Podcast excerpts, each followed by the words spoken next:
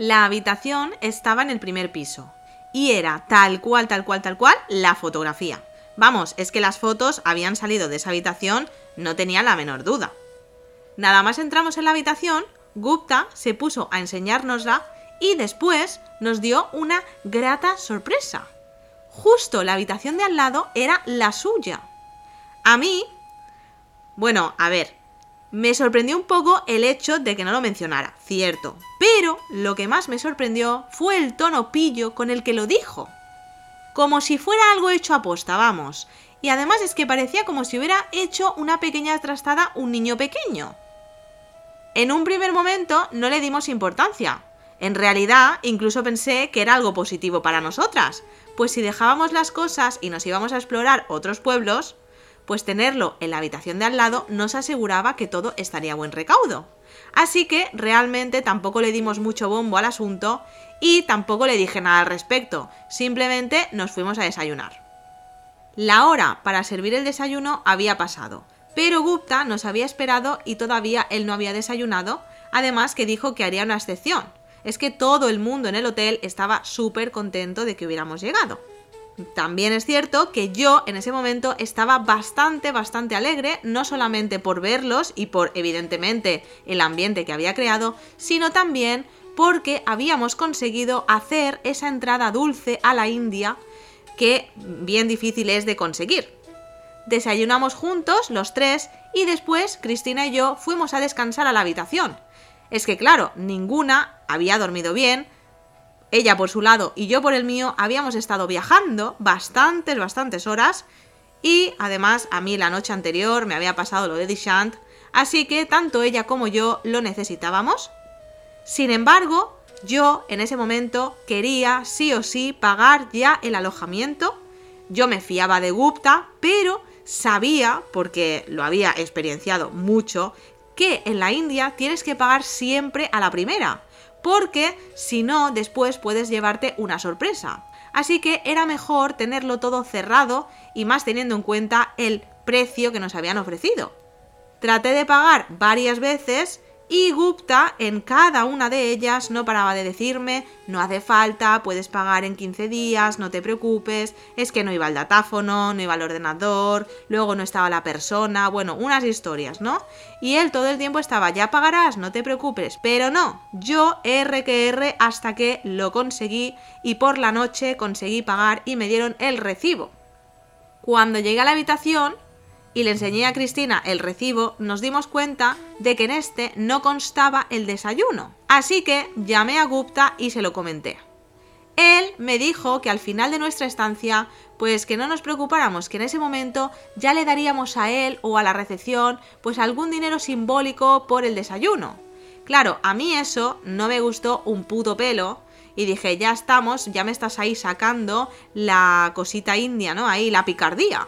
Porque simbólico de qué?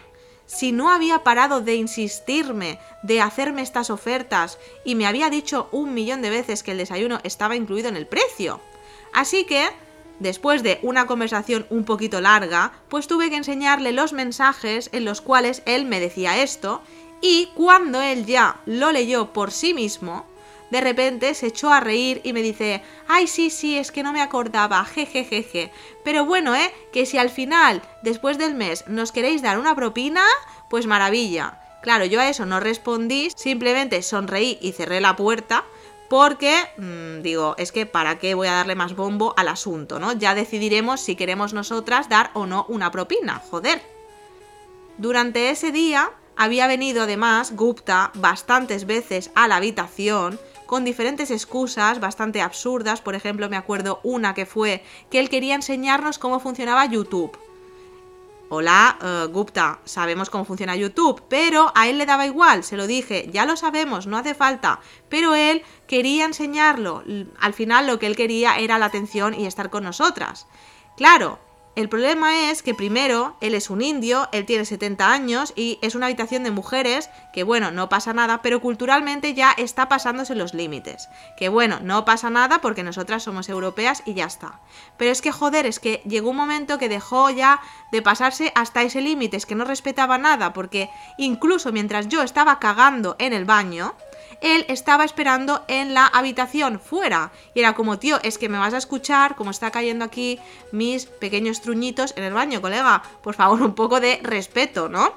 Pero bueno, entonces, claro, en ese momento ya después de todo el día de aguantarlo y los días posteriores que también sucedió, pues este tema fue un poco algo bastante incómodo, que tuve que cortar bastante por lo sano.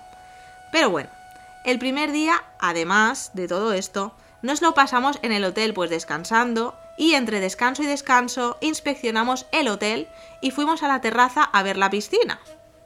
El hotel era bastante grande, pero resulta que estaba muy pero que muy vacío. Es que durante ese mes que nosotros estuvimos, prácticamente fuimos las únicas clientas. Vimos a lo mejor tres o cuatro grupos, pero de muy poca gente y ya está, ¿no?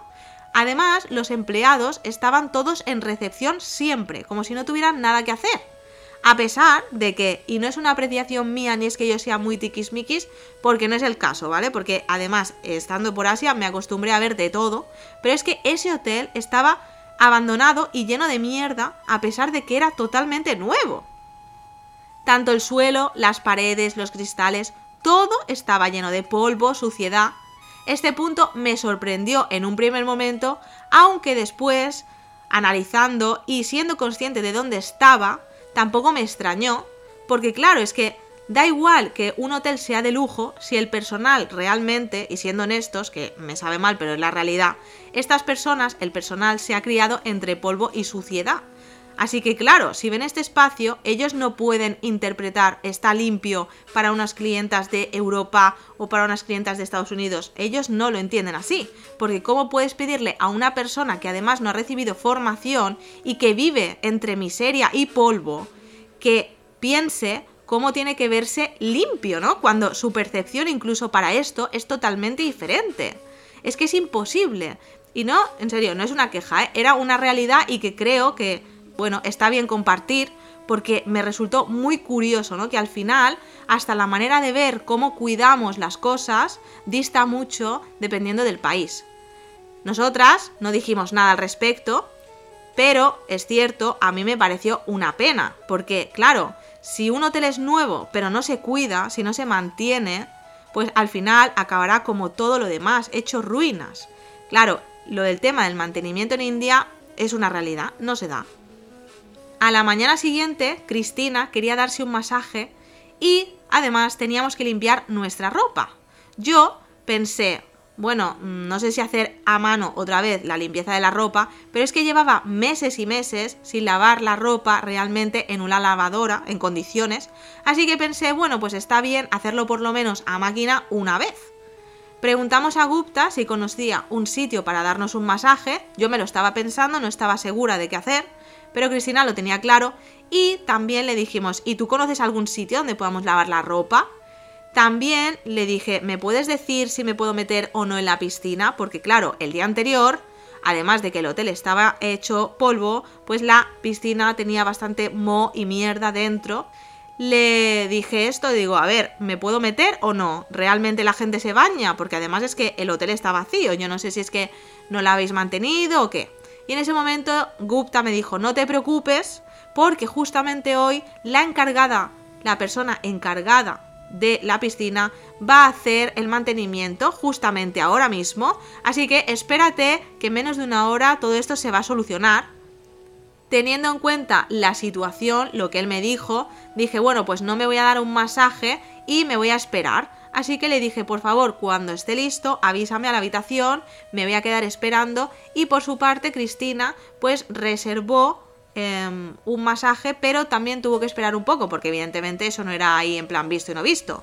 Pues teníamos que, evidentemente, reservar, ¿no? Así que también vino conmigo a la habitación y esperó ahí hasta la hora de su cita. Referente a la ropa, pues nos dijo que se la dejáramos en recepción, que no había ningún problema, que él tenía un contacto de la hostia que nos darían el mejor precio, que no nos preocupáramos en absoluto. En ese momento le dijimos, ¿nos puedes dar las tarifas? No, no, no, no preocuparse, no preocuparse, que va a ser, vamos, es que no va a ser nada, menos que un café. Dijimos, vale, vale, pues ya está. Yo me fié de Gupta, evidentemente. Así que nos fuimos para la habitación después.